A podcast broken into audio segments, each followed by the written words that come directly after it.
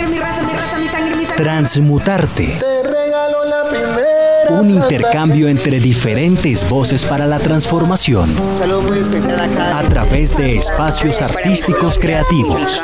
Universidad. El arte como construcción de individualidad. Cuando un niño quería ser músico. Una profesora de ballet. El arte, punto de entrada del comienzo para la opinión. Cantante. Conseguí trabajo. Transmutarte. Entender quiénes somos y para dónde vamos a través de las artes. pasaporte de tapas azules. Un podcast de Radio Nacional de Colombia. Transmutarte.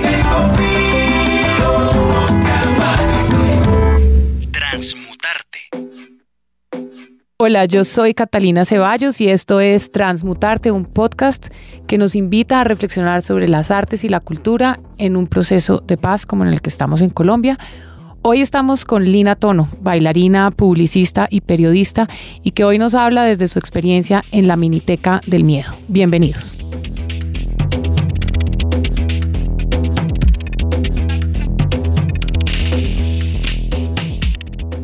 Estás escuchando. Estás escuchando. Transmutarte.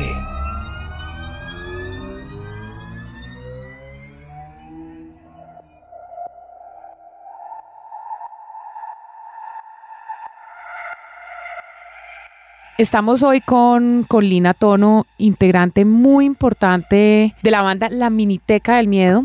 Eh, nos va a contar quiénes son la Miniteca del Miedo, pero sobre todo lo más interesante de este podcast va a ser hablar con Lina, que es la persona que le da movimiento. Bienvenida a este podcast Transmutarte de la Radio Nacional de Colombia. Gracias, Catalina. Muchas gracias por la invitación. Qué chévere estar aquí. Bueno, cuéntanos, eh, este es un, un, podcast que está en, en línea. Eh, se puede descargar o se puede escuchar, pero también es probable que lo escuchen mucho en las regiones en Colombia. Me gustaría que nos contaras qué es la Miniteca del Miedo. Bueno, nosotros somos una banda, eh, somos tres integrantes y digamos para no extendernos mucho, somos una banda que hace música electrónica eh, mezclada con un poco de música tropical y tenemos un elemento muy fuerte en escena que es eh, pues el performance de danza eh, combinado con las voces del cantante y eh, pues los beats que, que, hace la persona, Diego, que es la otra persona que hace la, la, música. ¿Quiénes son la Miniteca del Miedo y cómo se juntan ustedes? Mira, eh, somos Nicolás, que es el cantante, Nicolás Vallejo. Eh, Diego Maldonado, que es la persona que, digamos, que compone toda la música. Nicolás generalmente escribe las letras, Diego es el que, digamos que fabrica las canciones de la Miniteca del Miedo. Obviamente todo el proceso es muy, digamos, en, en equipo. Eh, y yo eh, soy la bailarina. Ustedes han sido muy contundentes y, y, digamos, ha sido una de las maneras como ustedes se describen a ustedes mismos en la importancia del baile. De hecho, tú te estás presentando como la bailarina. Eso no sucede generalmente, digamos, en una, en una presentación, en un show, en una banda de música electrónica. Eh, ¿Por qué es tan importante la expresión corporal y por qué es tan importante? Bueno, digamos que todo parte como de nuestra apuesta musical, que digamos es un poco extraña y es un poco bizarra a veces porque mezcla como unos sonidos eh, industriales y muy pesados, electrónicos y hasta rockeros. Eh, con música tropical, con merengue, con cueros, con cumbias, eh, con champetas, con reggaetones. Entonces, eh, digamos que cuando, cuando ellos tuvieron la música, dijeron, bueno, esta música es, es, una cosa nueva, ¿sí? Entonces, digamos que de pronto la gente la va a escuchar y no va a saber cómo, cómo reaccionar, ¿sí? Porque aunque dan ganas de moverse, a veces la gente tiene miedo como de moverse cuando las cosas no le parecen familiares, ¿no? Cuando no se siente cómoda. Entonces, digamos que diga, nació muy na naturalmente porque siempre se pensó como en que fuera una trilogía, un, un, un triángulo de personas que, digamos, que ofrecen un, un espectáculo. Eh, y me invitaron a mí, digamos, a hacer esa misma exploración que ellos hicieron desde la música, a hacer la exploración con el cuerpo. Entonces, si esto tuviera que bailarse, ¿cómo se bailaría? Me llama la atención una cosa que dices y me gustaría como que desarrolláramos eso un poquito, elaboraras un poco más esa idea dijiste que a la gente le da miedo expresarse con el cuerpo con sonidos que no son conocidos. ¿A qué te refieres exactamente con eso? Sí, digamos que pues yo pienso que cuando sobre todo como en una sociedad como la nuestra, bogotana, eh, nos educan mucho como tienes que bailar así y entonces cuando eres chiquito tu mamá te, te agarra y, tu hermana grande te agarra y te dice, no, mira, esto se baila así, el merengue se baila así, la salsa se baila así. Em, y entonces uno tiene como, como pues unos parámetros, ¿no? Uno cree que bailar bien es hacer ciertos pasos. Entonces, pues hay mucha gente que dice, no, es que yo, yo no bailo, a mí no me gusta bailar porque yo, yo no soy bueno para bailar. Eh, pero entonces cuando llega una música que te saca como de ese cajón, eh, a veces te, te, da miedo. Entonces la gente cuando, cuando oye nuestra música dice, ay, Dios mío, ¿y esto qué es? Entonces se, se quedan es mirando lo que hacemos y como que poco a, muy poco a poco, a medida que va avanzando el concierto y yo les voy casi que mostrando cómo e, e, invitando cómo se, cómo se puede bailar. Em, entonces se van animando. Pero digamos que, que, la libertad para bailar es algo que no, no tenemos muy presente, ¿no? Porque, porque concebimos el baile como un acto más social que como un acto de libertad de expresión personal.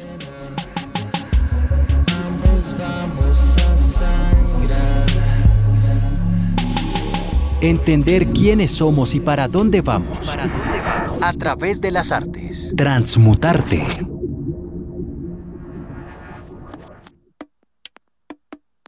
Estamos en un, en un ejercicio sonoro, que es el podcast, y yo sé que esto no va a ser tan, tan sencillo, pero me gustaría que levemente trataras de describir qué es lo que tú haces, digamos, para los que están oyendo y no te han visto, yo he tenido la oportunidad de hacerlo, pero quienes no lo han logrado ver, ¿cómo describirías los movimientos que haces tú y que en efecto logras que invita a la gente a hacerlo, a bailar?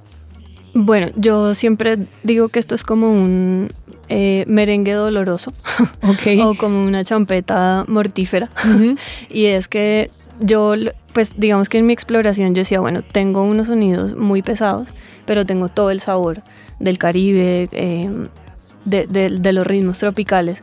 Entonces lo que hice fue, ok, eh, esto me lleva como a tratar de entender ese movimiento, el, mismo movimiento que, siempre hago, ¿no? que siempre cuando bailo salsa o cuando bailo merengue hago, pero desde el dolor. Entonces es un, es un movimiento mucho más fuerte, ¿no?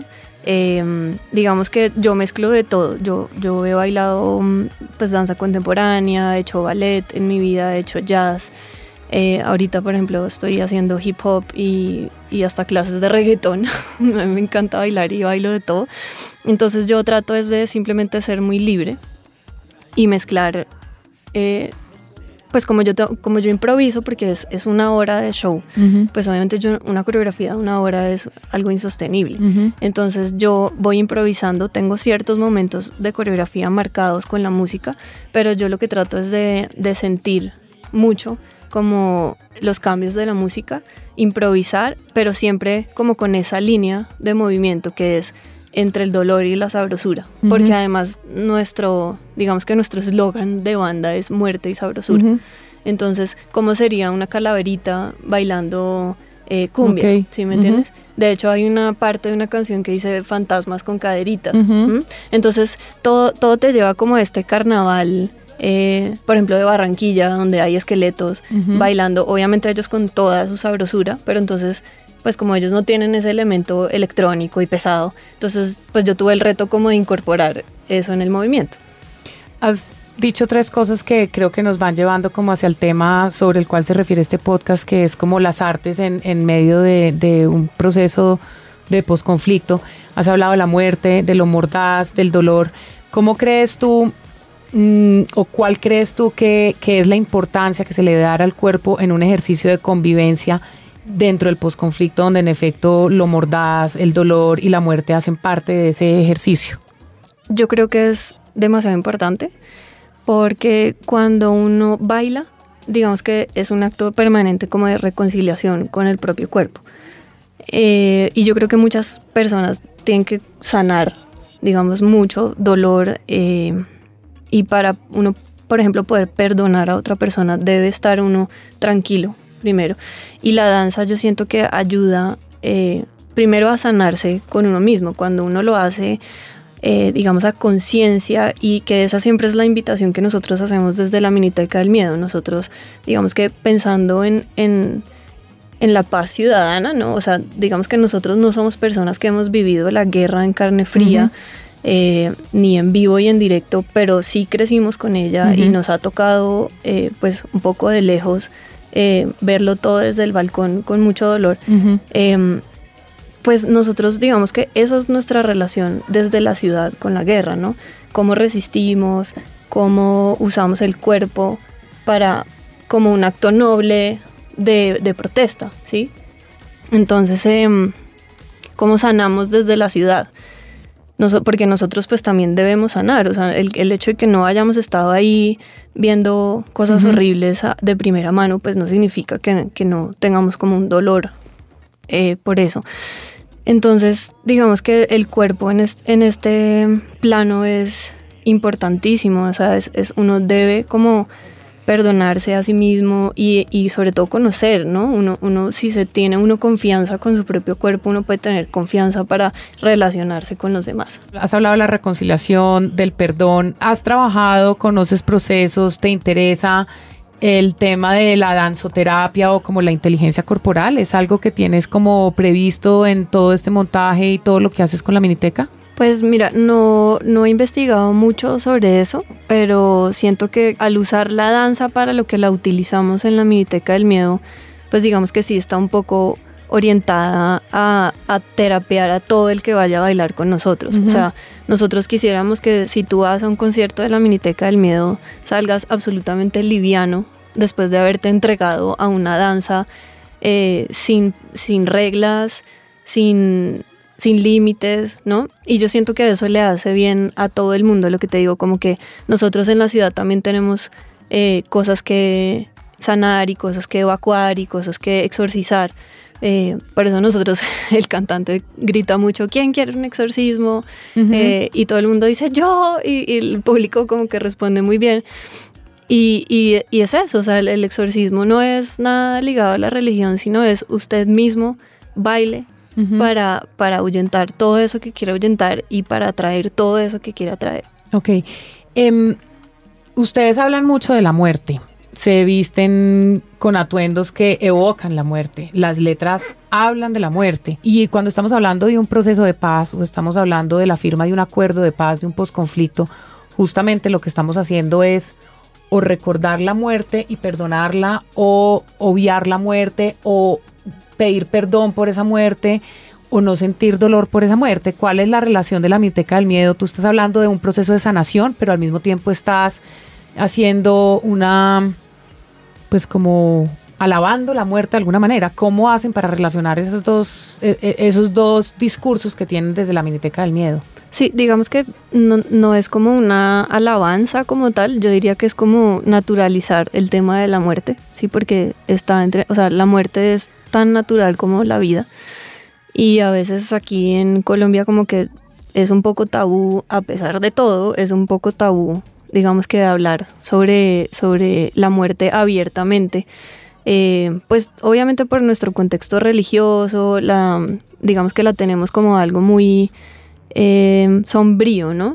Pero, pero pues en otros países, digamos como México, donde también hemos tocado mucho eh, y donde hemos tenido mucha acogida, justamente por eso, porque la, la gente, los mexicanos tienen una relación con la muerte muy bella, eh, en la que la conciben no como, como una, la peor tragedia que te puede suceder. Es un paso, un siguiente paso, es como un rito de paso. Para ellos es una cosa mucho más natural. Entonces nosotros es, es, más eso, es como hablemos naturalmente y con libertad de la muerte y, y, sobre todo porque esa es la manera en la que no le vamos a tener más miedo. Pero ¿y qué pasa con las muertes violentas? Que es las cuales, sobre las cuales más vivimos en este país.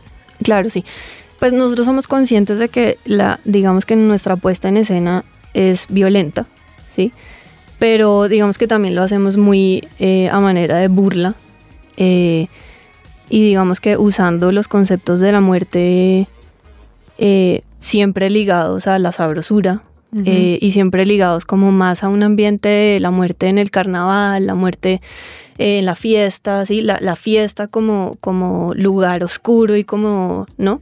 Em, donde todo puede pasar. Eh, pero no, digamos que nunca hacemos alusión directamente al conflicto. Sí tenemos una canción que se llama Bruja, que es como una analogía con Colombia. Dice, o sea, que Colombia más o menos es como una bruja que me asusta, ¿sí? Eh, pero no la bailamos. O sea, la canción es un merengue. La canción es un merengue electrónico súper rumbero. Y, esa es la invitación, o sea, es como, sí estamos llenos de miedo, estamos llenos de, pues de, mensajes, ¿no? Como de, la guerra y de la paz, pero sobre todo no tengamos miedo como de, bailar, ¿sí? no, no perdamos la costumbre de, celebrar y, de usar el baile como esa herramienta noble de igualdad, además, porque es que el baile no tiene eh, clasificación de ninguna, de ningún motivo, entonces em, usemos el baile como herramienta para, pues, para entenderlo, ¿no? Como, como para entender nuestro lugar en toda esta situación.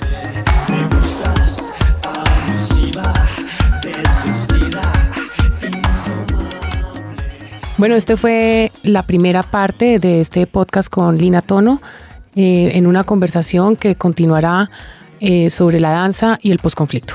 Entender quiénes somos y para dónde vamos. ¿Para dónde vamos? A través de las artes. Transmutarte.